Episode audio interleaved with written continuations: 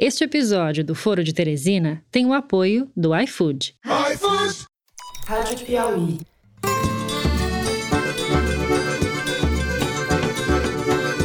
Olá, sejam muito bem-vindos ao Foro de Teresina, o podcast de política da revista Piauí.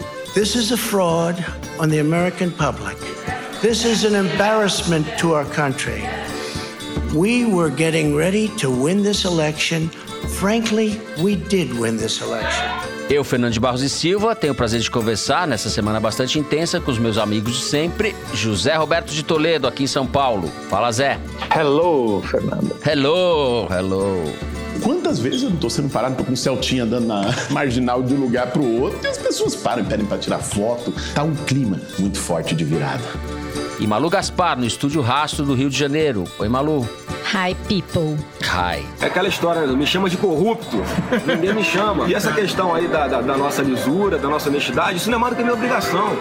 Antes de começarmos o programa, eu queria reforçar o convite aqui para vocês, ouvintes, para o Foro de Teresina ao vivo nas eleições. No próximo dia 15, quando acontece o primeiro turno da eleição municipal, nós vamos fazer um programa ao vivo, comentando os resultados e recebendo vários convidados bem bacanas. O programa vai ser transmitido a partir das 17 horas e vai até quando a gente aguentar, ou melhor, quando vocês, ouvintes, e espectadores, no caso, nos aguentarem. Vocês vão poder assistir pelo canal de YouTube da Piauí ou pelo Twitter da Piauí ou ainda pelo Facebook da Piauí.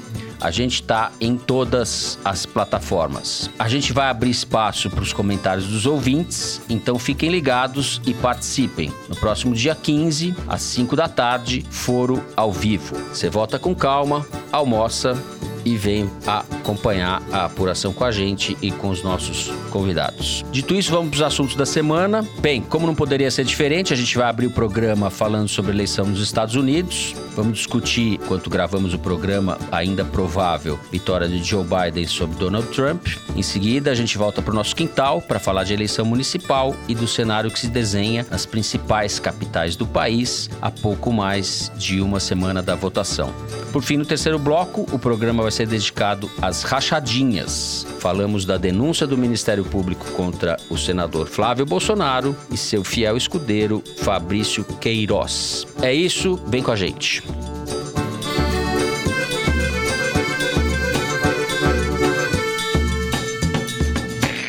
Muito bem, nessa quinta-feira de manhã, quando gravamos o programa, Joe Biden, candidato do Partido Democrata, está próximo de se tornar o novo presidente dos Estados Unidos. A eleição, no entanto, foi mais apertada do que vinham apontando as pesquisas. Havia expectativa de que Biden vencesse com mais folga. Trump conseguiu conquistar estados importantes e agora, enquanto gravamos o programa, ainda estados cuja apuração não terminou. Para chegar à presidência, o vencedor precisa conquistar 270 votos no colégio eleitoral, como vocês já sabem a essa altura. Zé, com as coisas em andamento, mas com a perspectiva de vitória do Biden, eu queria que você desse um panorama da situação e já fizesse aí a sua projeção sobre o significado dessa vitória nos termos que ela se dá com o fato de que a campanha do Trump está contestando o resultado das eleições, o que deve criar, pelo menos nas próximas semanas, um cenário politicamente bastante tenso nos Estados Unidos. Bom, Fernando, o que a gente está assistindo é uma secessão eleitoral nos Estados Unidos, a divisão do país pela metade.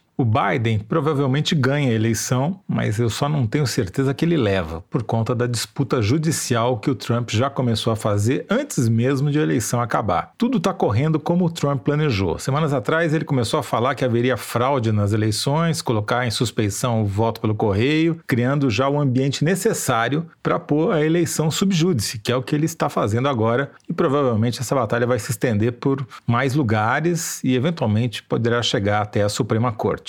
Em termos de resultados, o que aconteceu foi o seguinte: dois estados foram decisivos para virar o mapa eleitoral americano em relação ao que tinha acontecido quatro anos atrás e dar vitória virtualmente ao Joe Biden, candidato democrata. O principal deles foi Michigan, que tem algumas peculiaridades, porque é um estado onde fica Detroit, Detroit foi absolutamente vital nessa vitória do Biden, porque ele ganhou em Michigan por uma margem muito apertada. E ele só conseguiu essa vitória porque teve um, um resultado excepcional em Detroit, antiga capital da indústria automobilística americana. É uma cidade que tem uma presença da comunidade negra muito forte, e ali o Biden ganhou por mais de 300 mil votos de vantagem. Ou seja, se não fosse pela população negra de Detroit, provavelmente os democratas não teriam virado o jogo no estado e conquistado os 16 votos que Michigan tem no colégio eleitoral. Ou seja, black votes matter a lot. Agora, tudo isso mostra como os Estados Unidos estão divididos. Enquanto a gente está gravando, ainda estão faltando os resultados de Arizona e Nevada, que são os dois estados onde o Biden lidera, mas para você ter uma ideia, em Nevada, a margem de vitória do Biden é de 8 mil votos, é muito apertado. No Arizona, a margem é um pouco maior. Aí na Geórgia, a vantagem do Trump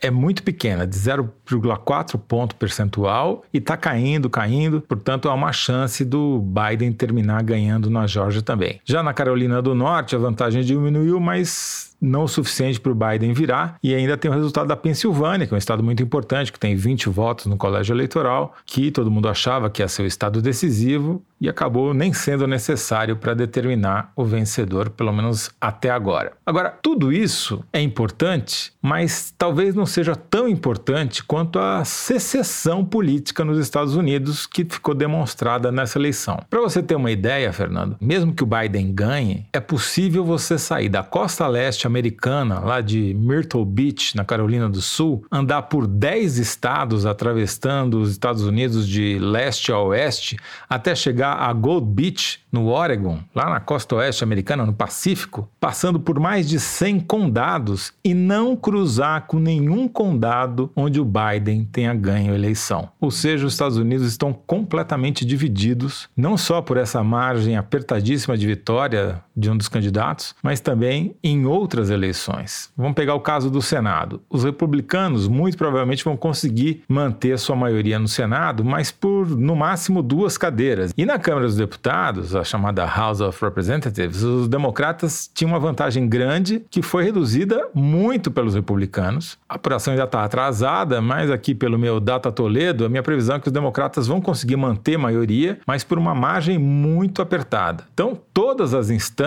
a votação foi completamente dividida, rachou o país ao meio, e mais do que isso, toda a retórica do Trump e dos republicanos é para não reconhecer a eventual vitória do Biden. Ou seja, mesmo que o Biden ganhe, não é garantia de que ele leve, por conta da disputa judicial. E mesmo que leve, vai ter muitas dificuldades para governar, porque vai ter um Senado muito provavelmente republicano e uma maioria muito apertada na Câmara. E se der o contrário, se o Trump por acaso se reeleger, também vai ter um governo muito difícil, porque vai continuar com minoria na Câmara e vai ter uma vantagem, uma maioria muito apertada no Senado. Então, o que nós estamos vendo nos próximos anos nos Estados Unidos são mais quatro quatro anos muito turbulentos na política, o que não vai contribuir em absolutamente nada para manter a hegemonia americana no mundo. Muito bem. Malu, eu queria perguntar para você sobre o impacto, os possíveis impactos, repercussão da provável vitória do Biden no Brasil. Bom, trago apurações, mas antes disso eu só queria fazer dois comentários baseados aí no que o Toledo falou, que me chama muito a atenção essa votação do Trump, porque é uma tendência que as pesquisas não captaram, né, que mostra que mesmo que o Trump seja derrotado, uhum. ele não vai ser derrotado pela vantagem tão grande que as pesquisas de opinião estavam prevendo, que eu acho que mais uma vez denota uma falta de compreensão aí da vontade do eleitor eleitorado, mas o mais interessante é que mesmo que o Trump seja derrotado, o trumpismo ficou claro que nem ele vai ser eliminado do mapa político nem enfraquecido dentro do Partido Republicano com essa votação tão grande e também com a força política que ele demonstrou. Para quem tiver interesse, a gente gravou uma entrevista com o Marcos Caetano, que é uma pessoa que mora na Flórida, que escreve para a gente, já escreveu um artigo interessantíssimo na Piauí nos últimos meses falando sobre a guerra cultural americana e ele comenta muito isso. O clima na Flórida, os vizinhos comemorando. No bairro que eu moro, há uma predominância grande de trumpistas, né? Então eu sou um estranho no ninho aqui. Até as 11 da noite, 10 da noite, os meus vizinhos trumpistas aqui estavam impossíveis, impossíveis. Eles não paravam de mandar mensagem. A entrevista completa você pode ouvir no feed do Foro, a gente vai disponibilizar em separado como extra para vocês, tá? E a outra coisa interessante de olhar vai ser o que, que o Trump vai fazer daqui para frente, não só por causa da contestação dos resultados que ele está tocando aí, né, até onde ele vai tentando virar a mesa ou atrapalhar aí a assunção do Biden, mas também porque se ele não for presidente, ele não tem mais o que eles chamam lá de presidential pardon, que seria o equivalente ao foro privilegiado brasileiro. Então ele está sujeito a uma série de ações, inclusive de sonegação sonegação fiscal e também tem uma ação bem importante correndo em Nova York sobre pagamento àquela atriz pornô Stormy Daniels, em que ele não foi acusado porque ele era presidente, agora ele pode estar sujeito a isso. E quem conta essa história de uma forma sensacional é a jornalista Jane Meyer na New York, contando justamente o que, que se imagina que o Trump vai fazer caso perca. Tem gente que diz que ele pode vir a montar um próprio canal de TV, outros especulam que ele possa, por causa desses processos, sair do país, se tornar um exilado político. Então, acho que vai ser uma grande história nos Estados Unidos daqui para frente. Agora, quanto ao Brasil, o clima, muita gente já tem falado isso, o clima no, no Palácio do Planalto ontem era de apreensão, clima ruim, uma certa ressaca moral, assim, né, pelo fato de que a aposta do presidente Jair Bolsonaro na vitória do Trump foi clara, não só uma aposta, como também uma torcida, né? Bolsonaro falou muitas vezes que estava torcendo para o Trump. Ontem, para nós, anteontem, para o ouvinte, ele inclusive disse que a esperança era a última que morria. E nos apps bolsonaristas, desde hoje de manhã, proliferam as teorias conspiratórias de fraude, de voto queimado. Tem vídeo de gente falando inglês queimando que seriam votos, mostrando, olha, os votos sumindo. É todo tipo de teoria conspiratória a respeito de fraude. E de, de coisa conspiratória e delirante, né? Essas coisas delirantes que, mesmo que isso não dê em nada no fim, mesmo que o Trump perca no tapetão, ele já vai ter sido beneficiado pela suspeita que ele vai ter lançado sobre o processo eleitoral e sobre o estrago que ele faz. Ele vai ter desacreditado um pouco mais a democracia, né? É, eu acho que no fim desse processo, a tendência é que ele perca, que ele perca nas instâncias da justiça. Inclusive, vai ser um teste para as instituições americanas. As próximas semanas vão ser tumultuadas né? E a gente tem que ver também, já passo a bola para você de novo, como é que as ruas, como é que o eleitorado vai se comportar diante da reação do presidente provavelmente derrotado. É, já nessa madrugada tinha tumulto na porta de sessão de votação nos Estados Unidos e as coisas estão bem tensas. Mas aqui no Brasil, acho que tudo faz muito mais parte desse jogo de narrativa do Bolsonaro, porque na prática existe uma preocupação muito grande sobre como se comportar agora em relação aos Estados Unidos. Não tanto, segundo o que eu ouvi ontem, em relação ao Ernesto Araújo, que é o ministro das Relações Exteriores. Por incrível que pareça, não é a preocupação mais imediata do Palácio. O que se fala muito principalmente entre os ministros militares, por causa daquela rixa que a gente já abordou na semana passada entre os militares e o Ricardo Salles, é que a tendência é mesmo o Ricardo Salles ou sair do Ministério do Meio Ambiente ou ser homenageado para um outro ministério. E dizem os assessores palacianos que não tanto por causa da eleição, que já se falaria há algum tempo que ele seria uma das pessoas que teria que sair do cargo na reforma ministerial, mas isso ajuda. Então, de uma certa maneira, a ala militar do Palácio, que tem alimentado essa rixa com o Salles, vê nessa possível vitória do Biden uma vantagem para eles, porque vão tirar o Salles do caminho, né? Agora, quanto ao Ernesto Araújo, tem uma certa indefinição, porque todo mundo conhece o presidente Bolsonaro, sabe que ele não gosta de dar o braço a torcer e tem dito internamente que não vai mexer com Ernesto Araújo. Agora, daquele jeito, né? Não, até janeiro nada acontece. A gente sabe que até janeiro não vai acontecer nada mesmo, porque se o Biden for eleito presidente, ele não vai assumir antes disso. Agora, o que se diz é isso, porque o Salles vai ter que ou mudar de atitude ou sair, porque o foco da agenda americana com o Brasil vai ser justamente a questão ambiental. É, a questão ambiental tem que ser desobstruída, né? E, e o Salles mudar de atitude, ele teria que nascer de novo, né? Ele tá ali para isso. Na verdade, o Bolsonaro Exato. botou ele ali para isso e ao longo desses dois anos de governo, ele serviu perfeitamente ao propósito do Bolsonaro de rivalizar com a esquerda, com as ONGs. Isso é uma coisa que eu ouvi ontem até mesmo dos militares. É, pode mudar, mas que tirem o cavalinho da chuva que as ONGs não vão voltar. De onde você conclui que ainda que saia o Salles, continua sendo uma relação tensa, né? E uma expectativa muito grande também que existe nos Estados Unidos e está pautando essa preocupação brasileira é o fato de que provavelmente o Biden vai retomar as negociações para adesão dos Estados Unidos ao Acordo de Paris. E aí tem uma coisa curiosa, né? Para vocês verem o nível da indefinição, porque tem gente falando. Ontem eu vi o Christopher Garman da Eurásia, consultoria Eurásia, falando no valor que poderia haver um efeito colateral benéfico para o Brasil, mesmo que o Brasil não faça nada, porque se forem colocadas em prática as providências previstas no Acordo de Paris, você pode ter a efetivação de um negócio que para o Brasil pode ser muito bom, que é o mercado de créditos de carbono. Sempre se falou dessa economia baseada no carbono, vender crédito de carbono, mas isso na verdade tem tempão e nunca decolou. Se o Acordo de Paris for realmente efetivado e todas as providências que estão previstas serem adotadas, isso pode ter uma consequência para o Brasil que pode até empurrar o país para uma atitude um pouco mais sustentável. Tudo isso são especulações, mas de fato é unânime dentro do palácio e também ali no entorno dos ministros de que o Salles vai ter que mudar, ou ele vai ter que sair, ou ele vai ter que ir para outro ministério. Quanto a Ernesto Araújo, eu tomo isso com mais cuidado, porque todo mundo que eu ouvi ontem diz que não tá certo, que essa coisa do Ernesto Araújo não tem sido muito falada pelo presidente, pelo contrário.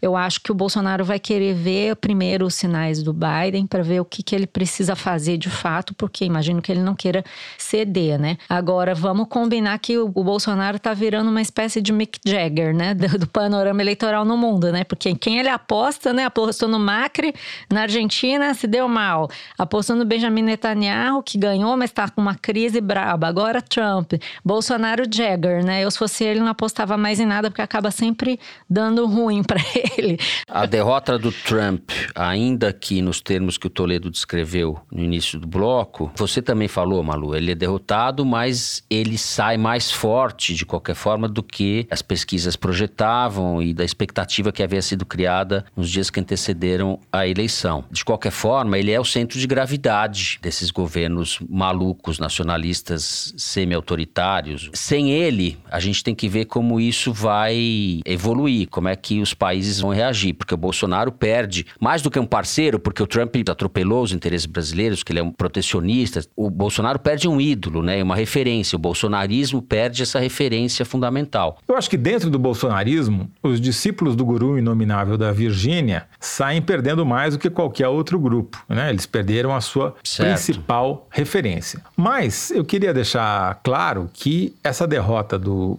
Trump, mesmo que ela venha a se configurar na eleição para presidente, ela aconteceu em meio à maior crise econômica e sanitária do século nos Estados Unidos. Se não tivesse coronavírus, provavelmente Trump seria reeleito. Vai ser difícil para o establishment do Partido Republicano se livrar do Trump. Talvez ele pessoalmente não consiga ser candidato novamente em 2024 por razões jurídicas, mas eu apostaria que ele tem grande chance de fazer um sucessor, ou o próprio filho, ou um apresentador de TV da, da Fox News, como o Tucker Carlson, por exemplo, que é a chapa dele, né? Eu acho que o Trump pode ir embora, mas o trumpismo não irá. Concordo, mas queria só ponderar que o próprio Biden não é um cara. Embora o Bolsonaro esteja falando em onda vermelha, o Biden não é um vermelho, né? O Biden é um centrista e muito ligado ali É à área de. Alckmin, basicamente. É, muita gente está fazendo essa comparação, É. né? Mas, mas é. um cara de centro que tem pontes com o Partido Republicano. Acho importante lembrar que ele, no governo Obama, sempre foi o cara da defesa, que sempre lidou com essas questões do exército. Então, não acho que vai haver um tumulto na prática. Aparentemente, vai ser uma coisa mais de narrativa. E os próprios republicanos, nessa tentativa de conter o poder do Trump, já têm falado lá para a imprensa americana que não vão patrocinar tentativas de desacreditar a eleição, a democracia.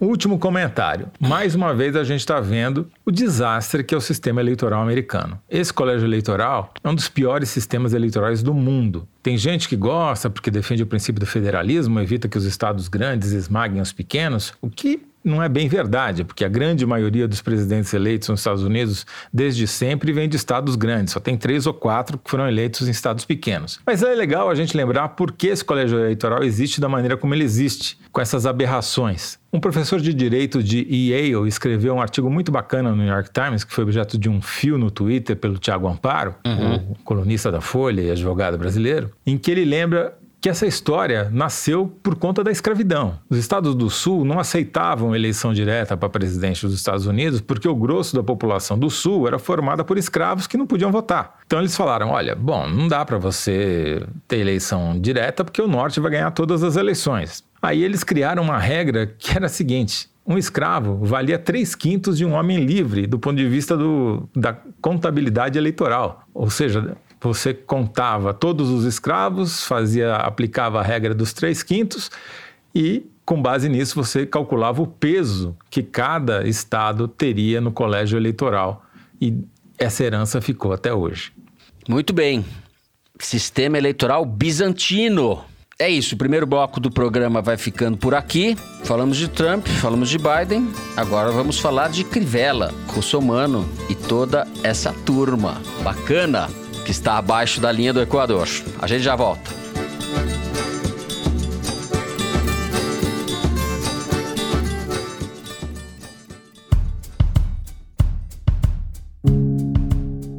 O iFood criou um projeto inédito no Brasil para melhorar a experiência dos entregadores que trabalham de bicicleta, o iFood Pedal.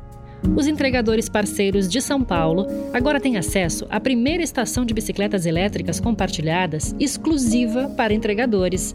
A assinatura do serviço também dá direito a utilizar todas as estações do Bike Sampa. Meu desempenho com as entregas melhorou bastante, estou economizando tempo, não exige do meu esforço físico. Para mim está sendo muito vantajoso. Além das bikes elétricas, os entregadores contam com um ponto de apoio com acesso a equipamentos de proteção, recarga para o celular e lugares para descanso.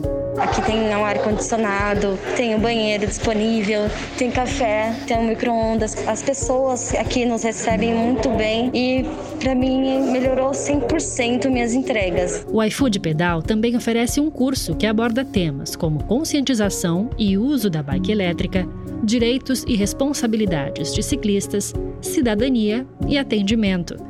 Para realizar o projeto, o iFood se uniu à Tembice e ao Instituto Aro 60, que escutou cerca de 400 entregadores por meio de pesquisa. Tudo para melhorar cada vez mais a experiência de quem faz entregas de bicicleta. O iFood está com a cozinha aberta para você saber mais sobre como o maior app de entregas do país valoriza e apoia seus parceiros.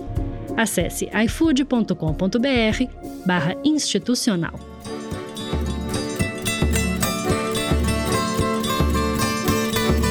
Muito bem. Nessa sexta-feira, quando você, ouvinte, está nos ouvindo, falta pouco mais de uma semana para o primeiro turno da eleição municipal. Há indícios de que seis capitais, pelo menos, podem eleger seus prefeitos no primeiro turno. Belo Horizonte, Curitiba, Salvador, Natal, Campo Grande e Florianópolis. Nos dois principais colégios eleitorais do país, São Paulo e Rio, a situação ainda está indefinida. Na última semana, o presidente Jair Bolsonaro começou a apoiar de maneira mais explícita as campanhas do Crivella e, sobretudo, do Russomano. Gravou vídeo ao lado deles, mas nada indica que isso vá ajudá-los. Como disse o Toledo, o bolsonarismo não deve eleger nenhum prefeito de capital. Aliás, em Fortaleza, o capitão Wagner do PROS, que era o único candidato apoiado por Bolsonaro que liderava as pesquisas, perdeu a dianteira para o candidato dos irmãos Gomes, o Sarto do PDT.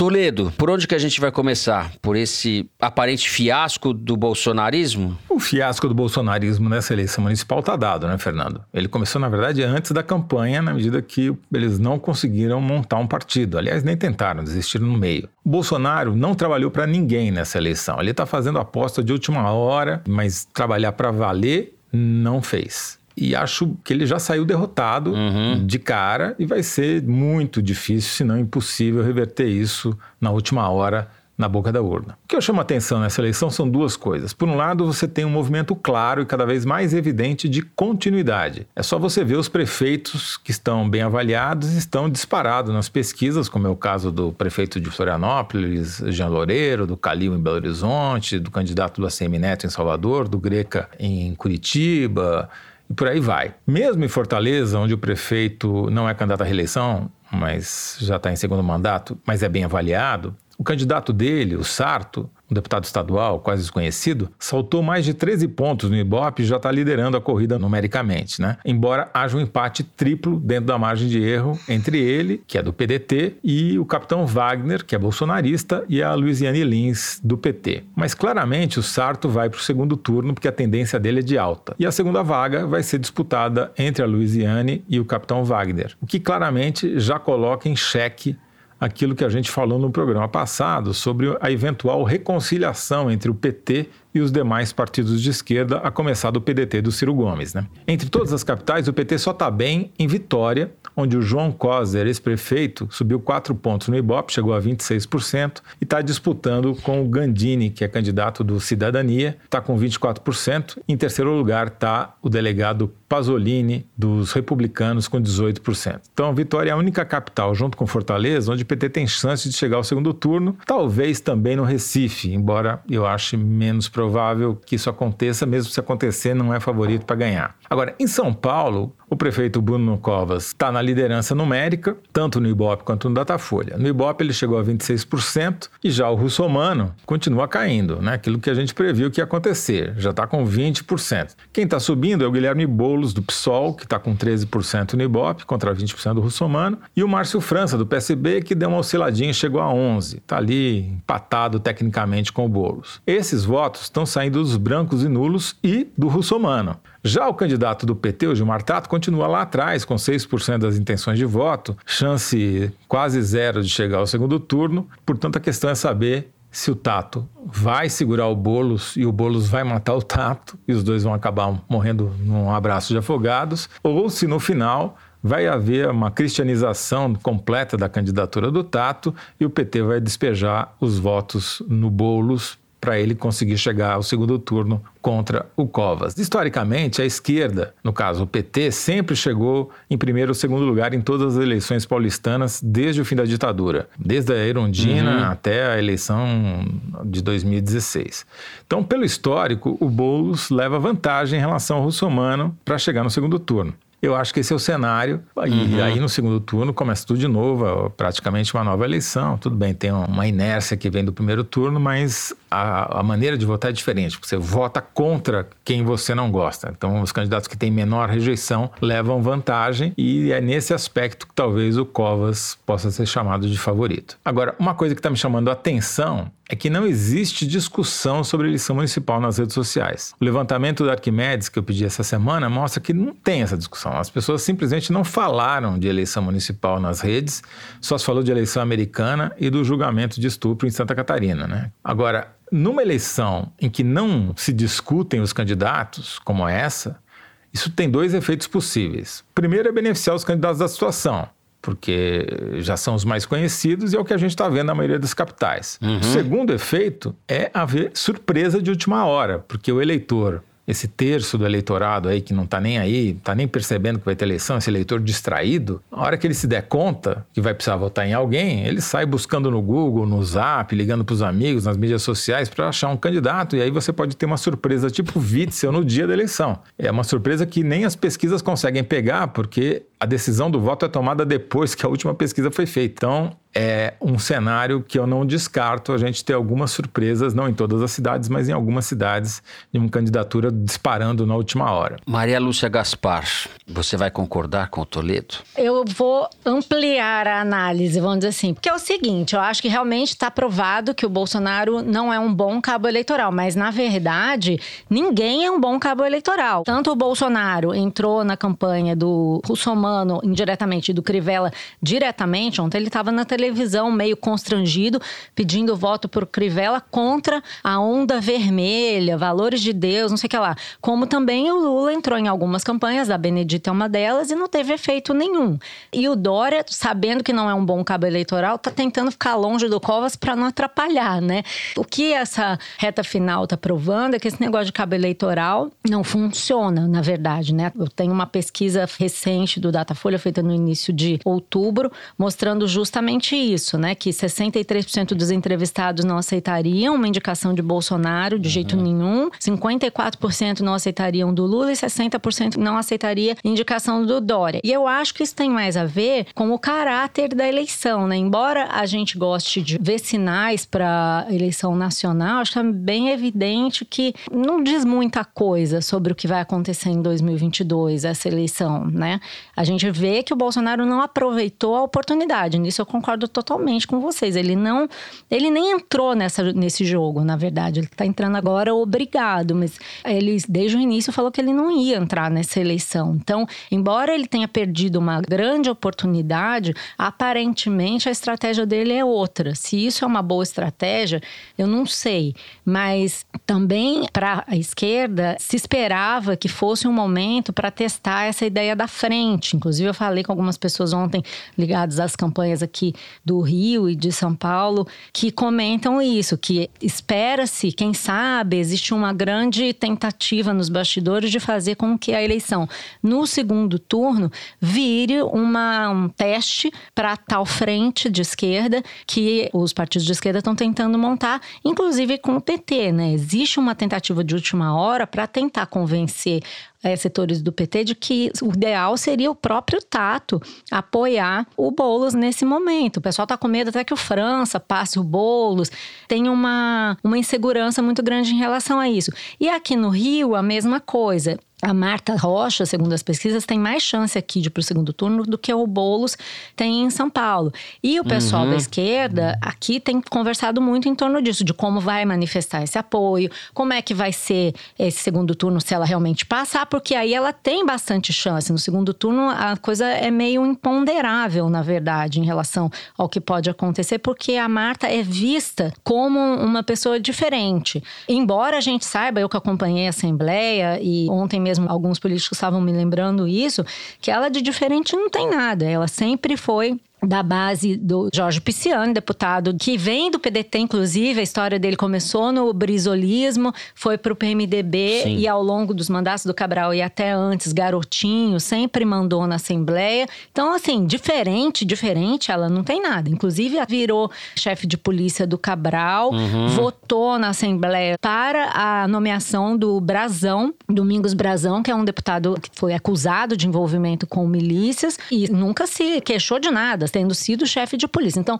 diferente ela não é nada, mas aqui no Rio o pessoal está mais disposto a apoiar ela para o segundo turno porque ela tem mais chance em nome dessa futura frente de esquerda, já que ela é do PDT, do Ciro, e aí poderia, sei lá, Benedita apoiaria ela, o pessoal apoiaria ela. Então tem muita conversa aí de bastidores. Eu não aposto que nada disso vai ter algum efeito, mas segundo turno começa tudo de novo, né? Então pode ser que haja alguma mudança mudança. Agora, grande argumento dessa corrente de esquerda, de partidos de esquerda em relação ao PT em São Paulo, é que o PT não perderia nada ao apoiar o Boulos, porque afinal de contas o Tato não tem chance de passar para o segundo turno e que isso daria um impulso para a frente de esquerda mais para frente. O argumento para o PT, pô, nós cedemos o lugar para o Boulos e tal.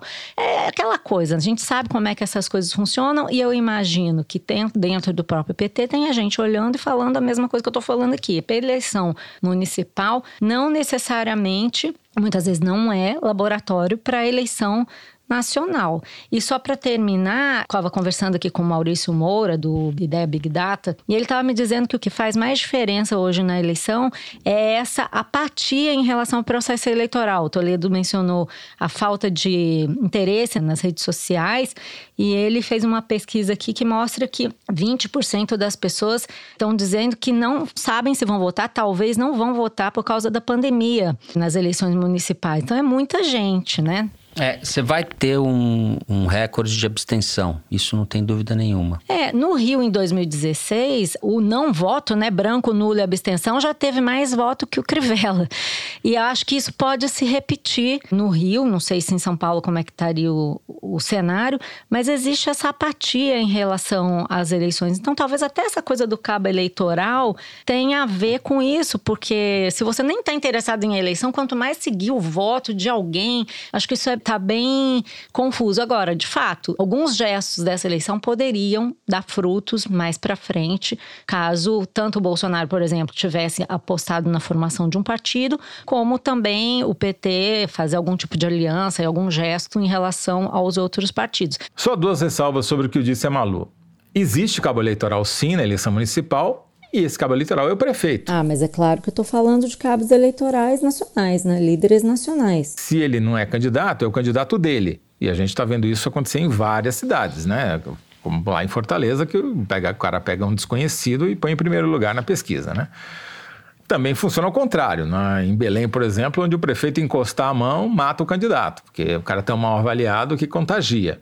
Então, Existe sim cabo eleitoral, mas dificilmente é o presidente ou o governador. Em geral, é o próprio poder municipal, porque o eleitor sabe que a questão é municipal. Né? Sobre a questão do PT versus PDT, é, essa aliança vai ficar mais complicada, por exemplo, se no segundo turno em Fortaleza for entre a Luiziane Lins do PT e o Sarto do PDT. Como é que eles vão resolver esse, esse, problema, né? Sem contar os problemas que já há no primeiro turno. Por exemplo, o Jacques Wagner, que sempre foi um advogado dessas alianças do PT, ele ficou desgastado com o PDT, porque da família Gomes, porque em Salvador, estado capital do, da Bahia, onde, por onde ele é senador, o PDT apoiou o candidato do maior inimigo dele, do ACM Neto. Então, as coisas não são assim tão simples. Muito bem, com isso a gente termina o segundo bloco do programa. Vamos agora para o número da semana, é isso, produção? Momento em que o nosso diretor Luiz Maza apresenta para a gente um número que é retirado da sessão Igualdades, publicado toda segunda-feira no site da Piauí. Luiz, diga lá. Então, gente, o número dessa vez é 17,4 bilhões de reais, com B de bola. Sabe o que é isso? Isso é todo o dinheiro que o governo federal pagou em emendas parlamentares de janeiro a outubro desse ano. E por que isso é relevante? Porque esse valor mais que dobrou na comparação com o ano passado. De janeiro a outubro de 2019, o governo só liberou 7,7 bilhões de reais em emendas. Esse ano foram 17 bilhões. É o ajuste fiscal. Exato, Malu. Quer dizer, em 2020 o Bolsonaro deu basicamente a chave do cofre pro Congresso, né? Emenda parlamentar, só para esclarecer, são propostas que deputados e senadores fazem para redirecionar verbas do executivo para uma determinada área ou para um determinado programa. E isso, em ano eleitoral, tem muito peso para os parlamentares, porque esse dinheiro vai parar justamente nos estados e nos municípios onde eles se elegem. Esse é um dos motivos que ajuda a explicar esse aumento nos gastos com emenda parlamentar. A pandemia é outro motivo, mas tem também um terceiro motivo que se chama Ministério do Desenvolvimento Regional. Em 2020, o governo triplicou o valor de emendas que foram pagas para o Ministério do Rogério Marinho, que no governo né, tem fama de ser gastador. De 1,1 bilhão de reais no ano passado, esse valor saltou para 3,3 bilhões esse ano. É o fura-teto, é, é a vitória do Centrão esse negócio. Isso aí são os números que traduzem a hegemonia do Centrão na política brasileira. É o Money Talks. Esse dinheiro paroquial que vai para os interesses aí pulverizados dos, dos parlamentares. Não é legítimo em princípio, mas não tem a ver com racionalidade no uso do dinheiro tal. Tem a ver com conveniências, com interesses e muitas vezes com roubalheira mesmo, né? Nem, nem sempre. Bom, é, nem é sempre, mais antigo muito... que andar para frente Exato. na política política brasileira, né? O fato é que o Bolsonaro tá batendo recorde aí nesse negócio e o discurso da nova política, ou da antipolítica, etc., vai pro espaço sideral, né? E o PSL é o patinho feio, né? De onde o Bolsonaro saiu, mas na parte do dinheiro não é não. Consegui dar um salto fantástico, aumentou a execução das suas emendas em quase 10 vezes de 2019 para 2020. Foi de 50 milhões para quase 460 milhões de reais. O PSL é disparou, disparou, disparou. O PSL disparou, disparou. Vocês Ai, vão ter que me aguenta. aguentar. Eu quero que o programa Dani termine ca com todo cadê mundo cantando essa música. De Malu Gaspar?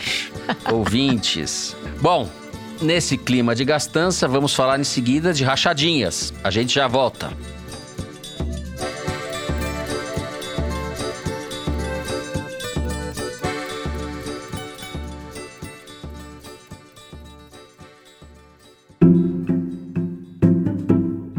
Imagine receber em casa o novo livro de Helena Ferrante antes dele chegar às livrarias? Ou descobrir primeiro as obras que inspiraram grandes produções, como as séries Pátria e Lovecraft Country? Assim é o Intrínsecos, o clube do livro da editora Intrínseca. Todo mês você recebe um livro inédito e lê em primeira mão obras de grandes autores e de novos nomes da literatura mundial. Entre para o clube em novembro e receba um livro extra em dezembro, um clássico há anos esgotado no Brasil, de Patrícia Highsmith. Acesse intrínsecos.com.br e descubra todo mês um bom livro.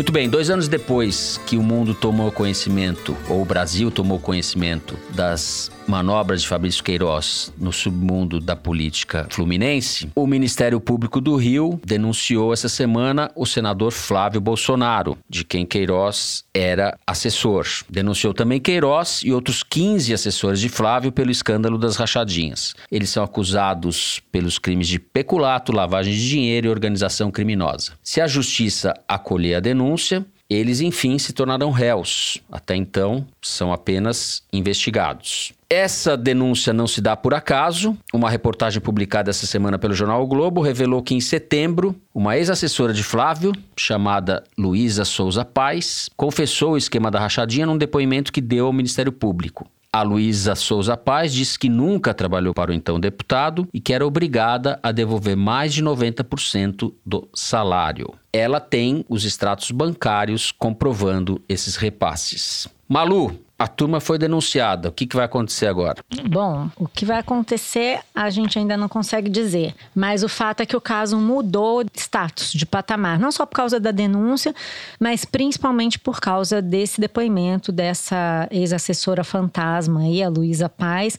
Porque uma coisa é você ter uma denúncia do Ministério Público, uma briga judicial, essa coisa que o Bolsonaro chama de perseguição, né? Que inclusive é um discurso comum toda vez que alguém é pego fala que é perseguição Outra coisa é alguém confessar, e foi o que essa menina fez, a Luísa Paz. Não se pode nem chamar isso de uma delação, porque não é bem uma delação. Ela confessou depois de ter sido flagrada aí, primeiro pelo COAF, naquele famoso relatório, e depois uhum. pelo Ministério Público, que fez uma apreensão um tempo atrás já na casa dela e pegou nos celulares conversas entre ela e o pai sobre como é que eles iam fazer para combinar versões, encontros com advogados e claramente falando ali que ela não frequentava a Assembleia. Inclusive, ela foi chamada na época por um assessor da Assembleia para ir lá assinar os pontos que ela nunca tinha assinado. Ele precisava acertar a fachada dela para que se mostrasse que ela frequentava, para falsificar ali, justificar que ela frequentava a Assembleia. E a confissão da Luísa, ela é bem enfática. E acho que vale a gente repetir alguns detalhes, porque ela disse que ficava com 700 reais do salário uhum. e que tinha obrigação de devolver não só o salário, mas o décimo terceiro, as férias e até a restituição do imposto de renda que ela recebia. Quer dizer, o negócio era super controlado, né? Isso vai realmente é, reforçar a denúncia e a gente não sabe ainda, mas pode ser que leve a novas confissões. E aí ela reforça também as investigações do Ministério Público na medida em que ela forneceu de informação é basicamente o que o Ministério Público já tinha falado. Então, por exemplo, no pedido de prisão do Queiroz, que a chamada Operação Anjo, que causou todo aquele tumulto que a gente já viu, essa operação coloca ali a quantidade de dinheiro que a Luísa Paz teria devolvido para o Queiroz. O Ministério Público levantou 155 mil reais de salários num período específico. A Luísa confessou 160 mil. Então, quer dizer, tá correta, né? Ela, com os dados que ela apresentou, ela mostra que o Ministério Público estava no caminho certo. E ela confessou também que ela foi orientada pelo advogado Frederic Vassef a mentir no depoimento ao Ministério Público naquela mesma época em que os diálogos flagrados pelo MP mostram ela se reunindo com advogados e forjando uhum. folhas de ponto. O Vassef, dono do sítio onde o Fabrício Queiroz foi preso, e também ela se encontrou com com o Queiroz. Então fica evidente ali que ela pode ser uma personagem menor na trama geral, mas ela estava sendo controlada de perto por essas pessoas. Reforça o caráter de organização criminosa que o Ministério Público deu a essa denúncia. Lembrando que a denúncia inclui lavagem de dinheiro, formação de organização criminosa e peculato, que nada mais é do que a boa e velha corrupção, desvio de dinheiro público para fins particulares. Vamos lembrar que a corrupção a gente acha que acabou, né? Tem aquele papo que a corrupção acabou no governo Bolsonaro, mas obviamente não acabou.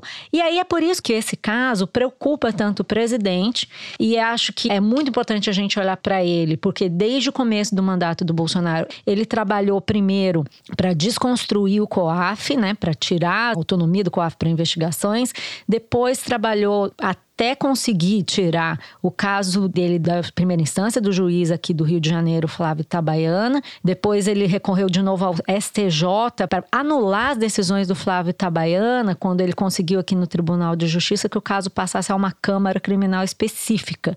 Aí ele tentou no STJ anular todas as decisões do juiz que deram seguimento aí a denúncias, investigações, as ordens de prisão e de apreensão. E não conseguiu. E por fim, é importante a gente lembrar também as advogadas do Flávio Bolsonaro chegaram a recorrer ao GSI, ao Gabinete de Segurança Institucional, e à ABIN para que investigassem uma suposta máfia dentro da Receita Federal que estaria quebrando sigilos de autoridades e políticos sem autorização.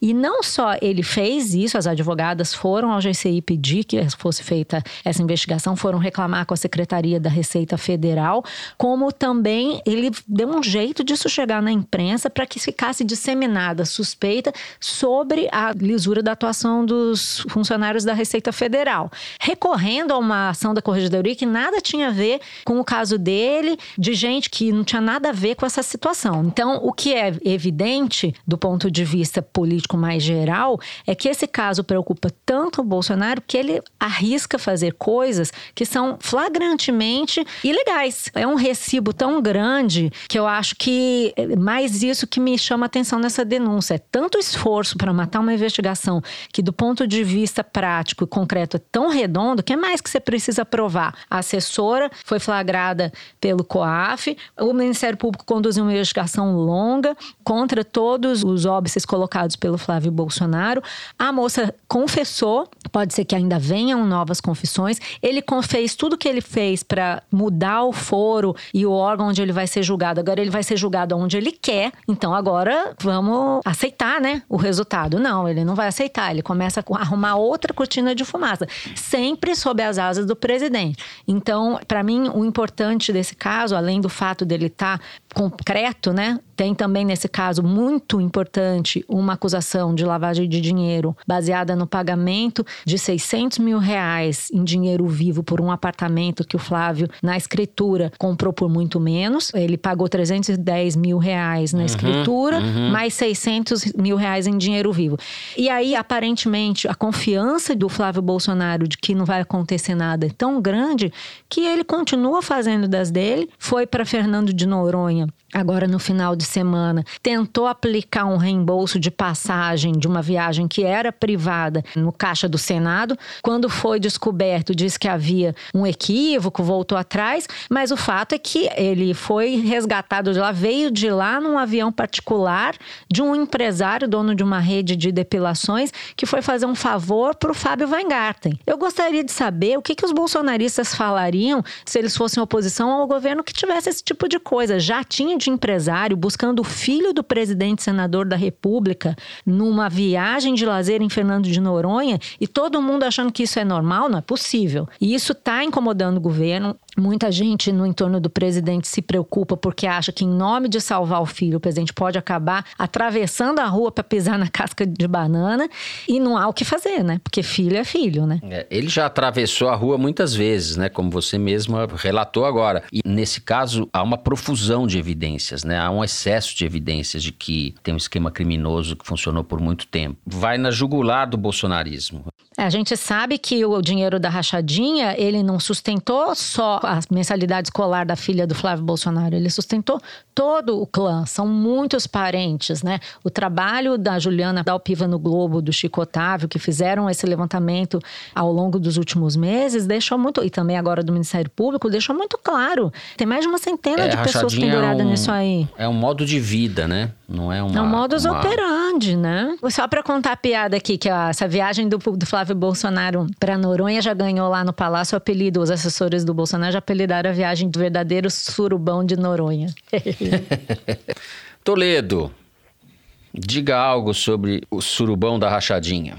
A denúncia do Flávio Bolsonaro é o assunto sobre o qual o pai, o filho e o Espírito Santo dos bolsonaristas não falam de jeito nenhum. É tabu. O levantamento da Arquimedes essa semana sobre esse assunto mostrou que 96% das manifestações no Twitter foram contra o Flávio Bolsonaro. Obviamente, comentando a denúncia e a riqueza de detalhes que tem na confissão dessa assessora. Ela lembra muito o Heriberto, o motorista famoso do caso do impeachment do Collor, ou o caseiro do caso Palocci. Né? Por que, que os bolsonaristas não falam nada? Porque não tem defesa. As bobagens que o Bolsonaro fala, eles dão um jeito de defender, mas roubo de dinheiro público, que é o que o Flávio é acusado de ter feito, eles não têm como falar, porque isso é uma questão moral, que é a base do bolsonarismo, essa hipocrisia baseada na moralidade. Então eles ignoram a denúncia contra o Flávio porque não tem o que falar, e aí vira uma lavada.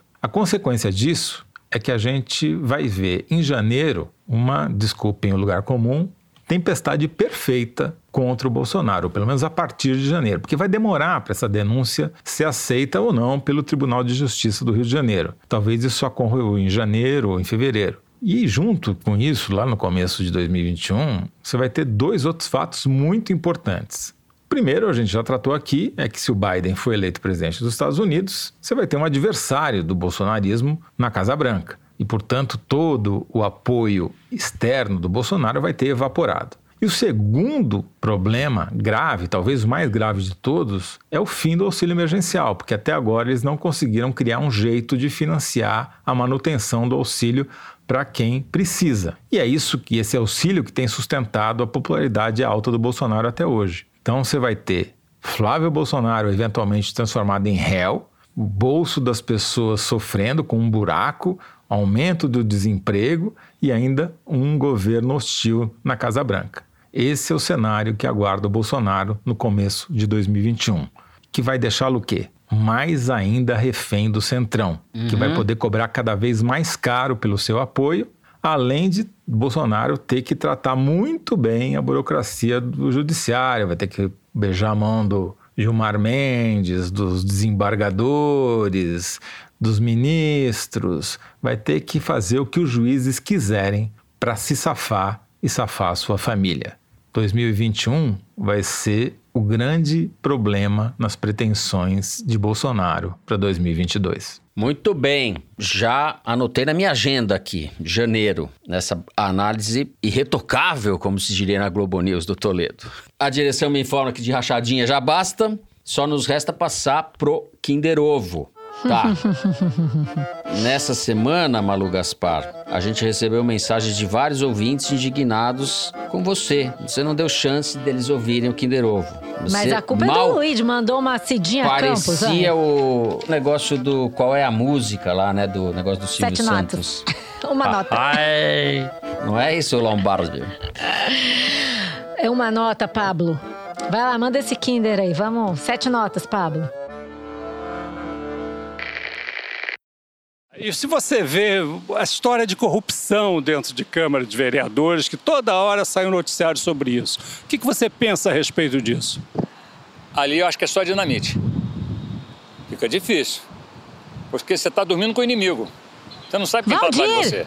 Todo mundo fala, pô, você, Valdir! qual é o teu projeto? Ah, eu não, não acredito. Projeto. Quando eu estiver lá, eu vou falar. Vou Valdir. Ferraz. Eu hoje eu questionei um candidato, por exemplo, que está usando as imagens do Bolsonaro. Ah, mas o que, que tem? Qual o problema? Quer dizer, para mim já não presta. O Bolsonaro não vai apoiar ninguém em lugar nenhum. Nem você? Eu, na verdade, eu acho que não faço muita questão, não.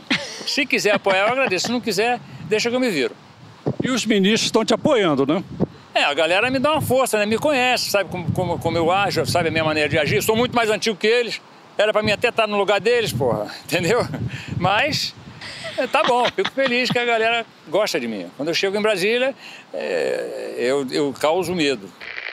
Opa! Eu chego em Brasília, eu causo medo. Arrasou. Cena de bolsonarismo explícito, né? Para registro, Valdir Ferraz, amigo e ex-assessor de Bolsonaro, hoje candidato a vereador no Rio de Janeiro pelo Republicanos. Ele deu essas declarações numa entrevista ao site Visão TV no último dia 3. Malu, Valdir Ferraz, Valdir Ferraz, candidatíssimo a vereador. Muito bem, depois desse Kinder Ovo, mais uma vez suspeito, é hora da gente ler as cartinhas dos ouvintes. Vamos fazer isso na sequência. Aguardem aí que já já a gente volta.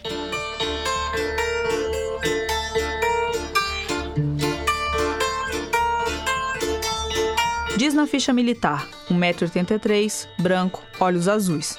Nos arquivos da Câmara, que já passou por cinco partidos na biografia oficial, que destacou-se na defesa dos valores cristãos e da família.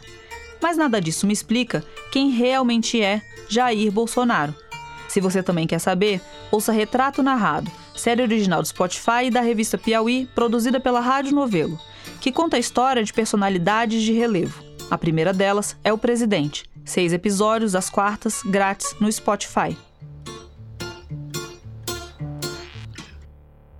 É isso, gente. Foi ao ar agora na quarta-feira o último episódio do Retrato Narrado. Quem não ouviu ainda e quiser maratonar, tá tudo disponível no site da Piauí. É chegada a hora da gente ler o que vocês ouvintes andam dizendo por aí. Vamos pro Correio Elegante. Eu vou começar lendo um e-mail bem bacana que chegou do Dudu Viola. Ele escreve o seguinte: Sou ouvinte e panfletário do Foro de Teresina há muito tempo. Mais fãs do que eu, só os meus cachorros. Isso porque ouço o Foro passeando com eles e só volto para casa quando o podcast acaba. Toda sexta-feira eles têm o passeio mais longo da semana. Desde que me mudei para Portland, nos Estados Unidos, vocês se tornaram minha áudio embaixada brasileira. Aproveito hum. para estender os elogios a duas superproduções da Rádio Novelo, O Retrato Narrado e o Praia dos Ossos, podcasts que também foram aprovados pelos meus dogs. Para vocês, deixo abraços meus e lambidas do Chester e do Costela. Devolvemos as lambidas para o Chester e não, o Costela. Não, não vou lamber ninguém, não. que é isso? Dudu Viola, beijão pra você, mas lambida comigo, não. Mais um ouvinte que manda mensagem desde os Estados Unidos. É o Mário Furlone. Mandou um e-mail dizendo o seguinte: Caros Malu, Toledo e Fernando, queria pedir que vocês mandassem um abraço para os meus pais, Luísa e Aloísio. Eles moram na Ilha Grande, no Rio de Janeiro, e fazem aniversário nos dias 6 e 7 de novembro. Eu moro em Oakland, na Califórnia, e a família toda escuta o foro semanalmente. Somos assinantes da Piauí desde 2008 quando dei uma assinatura para minha mãe no Natal. Hoje em dia a gente faz assim: meus pais leem a revista primeiro e depois me mandam pelo correio. Grande abraço. Pô, é tráfico internacional de revistas, né? Acho que dá para enquadrar, precisa tomar cuidado aí, Fruni. Mas muito obrigado pela audiência e abraço para a Luísa e para o Aloísio. Abraço e felicidades para Luiz e o Aloysio. É isso aí. Bom, eu tenho um bonde aqui de beijos e abraços para mandar. Vou tentar Ai, ser breve. Deus, ela é pior que o Faustão, essa mulher. Ela manda eu tô que nem beijo o Faustão, pra todo mundo. Boa lembrança. A minha lista tá ficando enorme, que nem é. o Faustão. Além dos que o Luigi separa aqui para mim, ainda tem os meus mesmo, né? Um deles é pro Marco Casanova, que nos mandou um exemplar do livro dele que se chama Persistência da Burrice, mas não tá falando da gente. Ele super super gosta do foro, mandou Opa. o livro, uma carta emocionante que eu mandei aí para vocês. Então, deixa um beijo pro Marco, obrigada pelo livro.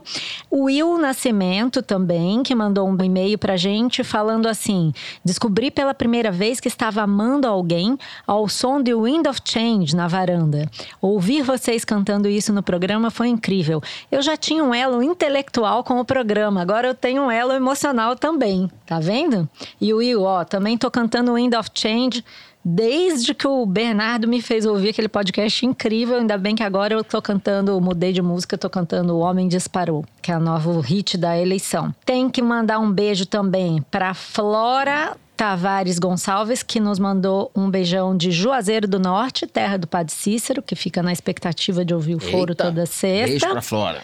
E a pedido da nossa querida colega Carolina Linhares, recebi aqui uma carta, ela apelou, que disse que não conseguia, a Mariana, a prima dela, não conseguia mandar uma carta para nós Por coincidência, também ela mora nos Estados Unidos. A Mariana escreveu pra gente falando assim: Eu e o meu marido Luiz moramos em Chicago, somos fãs do Foro há quase dois anos. Ficamos a semana inteira esperando para ouvir o episódio e pausamos entre os blocos para fazer nossos próprios comentários. Essa semana, dia 3, é aniversário do Luiz e ele vai ficar muito feliz se vocês puderem mandar os parabéns para ele. Saudações atleticanas pro Bernardo, vai galo. Então, um beijo pro Luiz, um beijo pra Mariana e pra Carolina, querida colega, que fez chegar essa cartinha aqui para nós. Ah, beijação. É isso? É isso. Acabou já? Então é isso. Muito bem, o programa dessa semana vai ficando por aqui. O Foro de Teresina é uma produção da Rádio Novelo para a revista Piauí, com a coordenação geral da Paula Scarpim. O nosso diretor é o Luiz Maza, os nossos produtores são a Mari Faria e o Marcos Amoroso. O apoio de produção aqui em São Paulo é do Vitor Hugo Brandalize e da Clara Reustab. A Mari Faria edita o vídeo do Foro Privilegiado, o teaser que a gente publica nas redes sociais da Piauí e no YouTube. A edição do programa é da Evelyn Argenta e do Tiago Picado. A finalização e a mixagem são do João Jabassi, que também interpreta a nossa melodia tema, composta por Vânia Salles e Beto Moreno. A nossa coordenação digital é feita pela Kellen Moraes e pela Juliana Jäger. A checagem do programa é do Plínio Lopes. O Foro de Teresina é gravado nas nossas casas e no Estúdio Rastro, onde está Malu Gaspar e sempre com o apoio de Dani Di e da som de cena do Gustavo Zisman. Eu, Fernando de Barros e Silva, me despeço dos meus amigos Malu Gaspar. Tchau, Malu. Bye bye, people. See you. E José Roberto de Toledo. Tchau, Toledo. Tchau, Fernando. É isso, gente. Até semana que vem.